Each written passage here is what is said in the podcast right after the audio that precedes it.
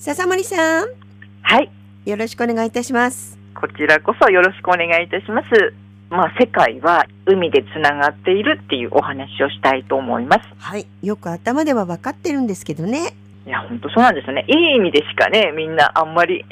こう理解したがらないので、うんうんまあ、いい意味でも悪い意味でもつながってるお話をしたいなと思うんですけど、はい、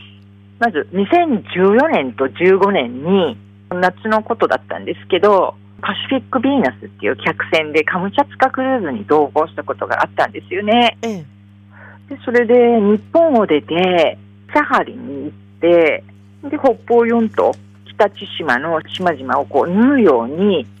巡りながらカムチャツカを目指すツアーだったんです。プライベートじゃないですよね。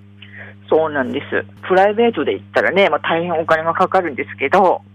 もう私お仕事で呼んでいただけて、はい、役割は客船のブリッジって操縦する船長さんたちがいつもいる場所ですね。ええ、で、そこから動物を探す役割で、うんうん、船と並んで泳ぐイルカの群れですとか、はい、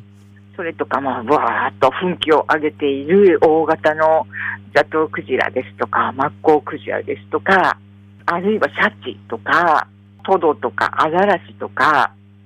あともっとちっちゃい海鳥たち、エトピリカやテーマフリ、そんな海鳥たちをまず探すんですよね、一生懸命。ええ、で、船長さんがこう、操船している隣で探して、で、見つかったら船内放送で皆さんにお知らせをしたり、解説をしたり、うんうん、あるいは夜も船は走っているので、航海の途中では鯨類ですとか、それからオホーツク、海そのものなどについて講演したりっていう毎日だったんですよね。はい、まあいろんな方が乗っているんですけど、だから私そんな話をするために乗せていただいても大丈夫なのかしらと思ったんですけど、乗客の皆さんの多くはやっぱりカムチャツカに行く船、ツアーを選んで乗る方たちなので、まあやっぱり環境とかね、野生動物にすごい興味があって、ええ、まあ私よりも一生懸命窓からね、外を見ていたりするんですけど、うんうん皆さんの方が。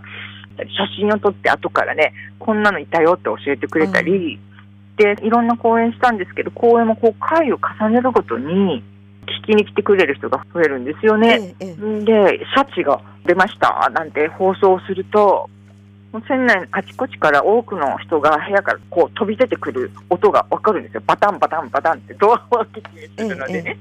で、それで海面にこう目を凝らしていたんですよね。で、あまりに熱心に私のアナウンスに合わせて移動するので、看板の上を右に行ったり、左に行ったり、前に行ったりね。そうすると船長さんが、まあお客さん大半が同じ側のデッキに出て移動すると、さすがにこの船も傾くなって笑うくらい、まあお客さんは熱心で、もう動物を見るために毎日毎日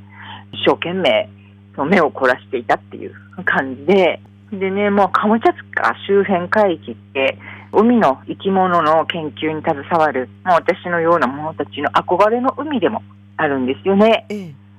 海の生き物のお話ししましたけど、大自然と活火山で有名なことはもしかしたら知ってる方もね、いるかもしれませんけど、日本人にはすごい人気のあるカムチャツカなんですって。ええ、で、日本人観光局、すごいたくさん毎年行ってたらしいんですけど、その南東部にあるアバチャ湾っていう湾は、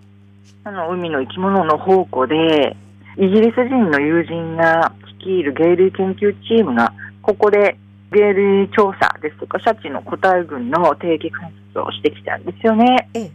でもしかしたら前にお話ししたことがあるかもしれませんけど、全身真っ白なオスのシャチを発見して、でアイスバーグって氷山っていう意味なんですけど、ええまあ、そんな風に名前をつけて世界に紹介したのもこのチームなんです。うんうんはい、で、まあ、私自身も憧れの海なのですごい個人的にもねとっても楽しくてやりがいのある仕事だったんですよね。ところがこの海域であんまり知ってる人いらっしゃらないと思うんですけど2020年の秋に赤潮が発生したことがあるんです。はい、で水深によってはもう90%を超えるアザラシやタコとかウニとか海洋生物が大量死したんですよね。ええ、で私自身も目で見た海洋生物の楽園を思うとその途方もないその被害に驚いたと同時に胸が痛んですけど、でこの被害についてはロシアでは、まあ、当初化学物質の流出汚染っていうのも疑われていたそうなんですけど、はいはいうん突然のことでそんなねすごい被害が起きたのででも結局最終的には赤潮による被害というふうに結論付けられたっていうことらしいんですよね。北海道でも赤潮ありましたけどこの前の年ですもんね。そうなんです。ねこの話を聞いたら、これって思った方もね、みどりさんのようにいるかと思うんですけど、その次の年に北海道の道東で赤潮が猛威を振るいましたよね。で釧路沖はもちろんですけど、えりもまで、鮭などの魚類や貝類やタコ、何かウニなど被害にもう広がりが、種も、それから数も途方もない、うん、数で、北海道はもちろん日本沿岸で起きた赤潮としても、これ過去最大と言えるそうだったんですよね。でさらに、道東の赤潮プランクトンの一部が、そのカムチャツカから親潮によって運ばれた可能性があるっていう解析結果があることを知って、ね、正直驚いたんですけど、まあ関連性ありそうですもんね。うん、その釧路とかエリモノゲイ類やアザラシたちも餌とする生物がね死滅してしまってはやっぱり影響を受けずにはいられなかったと思うんです。うんね。で鯨類が直接赤潮のせいで命を落としたっていう報告は耳にしたことはないんですけどええ。今のところねただ間接的にはね餌生物が大量死している。ですから餌不足などの非常事態に陥っただろうなっていうふうに考えるのは、まあ、自然のことだと思うんですよね。ええ。でロシア領のカムチャツカとかサーリンの海は親潮の流れによって北海道特に道東の海とつながっていてええなんで環境としては共通する部分が多いんです。うんうんで釧路沖に現れる芸種とカムチャツカのそれも小型のイルカ類からシャチ、ミンク、それからナガスクジラやマッコウクジラやザトウクジラなど中型から大型種もほぼ同じ種がうん観察できるんですよね。はい。まあ、どちらの海も人間にも生き物たちにも計り知れないほど恩恵を与えてくれる海なんですけど、まあ親潮が赤潮プランクトンのように思いがけないものも運ぶことで、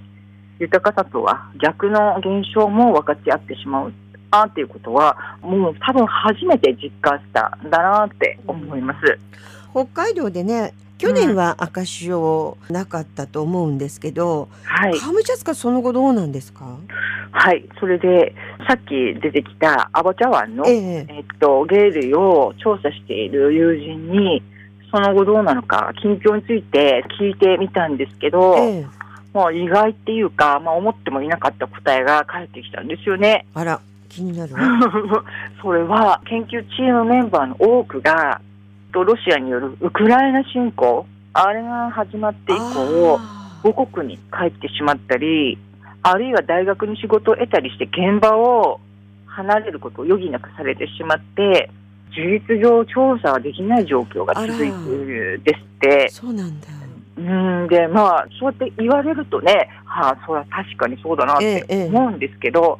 でも彼らのようにね、やっぱり海や生き物を保護する立場の者たちの目が行き届かなくなった海では、例えば、この赤潮のようなね、未曾有の被害があっても、ええ何が起きたのかとか、あるいは行われたのかを知ることも、あるいはその後の経過を監視することもできなくなってしまうんですよね。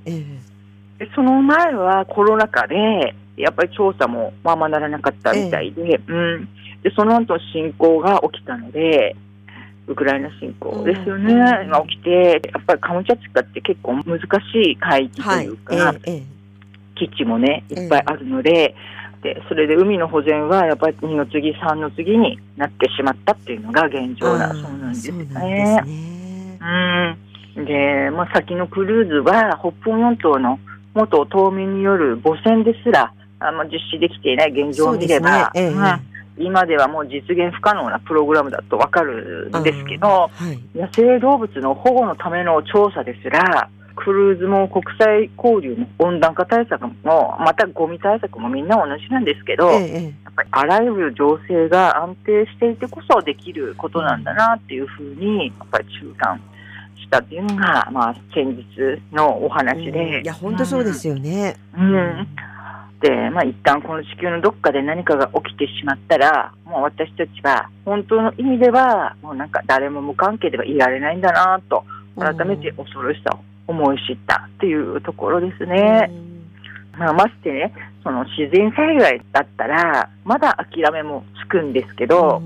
戦争って人が起こすものですよそう。よね。うんんだから人と野生動物と問わず命も日常も将来も夢もその奪ってしまうのが戦争なんだなってうんいうふうに感じますよね。すべてのことに関係してくるっていうことなんですね。うんまあ、表面上ねいろいろな流れてくるニュースではつながらないんですけどこうやって笹森さんのお話を聞いてるとやっぱり全部つながってるんだなっていうのを改めて感じますよね。うん私自身も本当にそう感じました。わかりましたもう本当に平和であってこそという、うん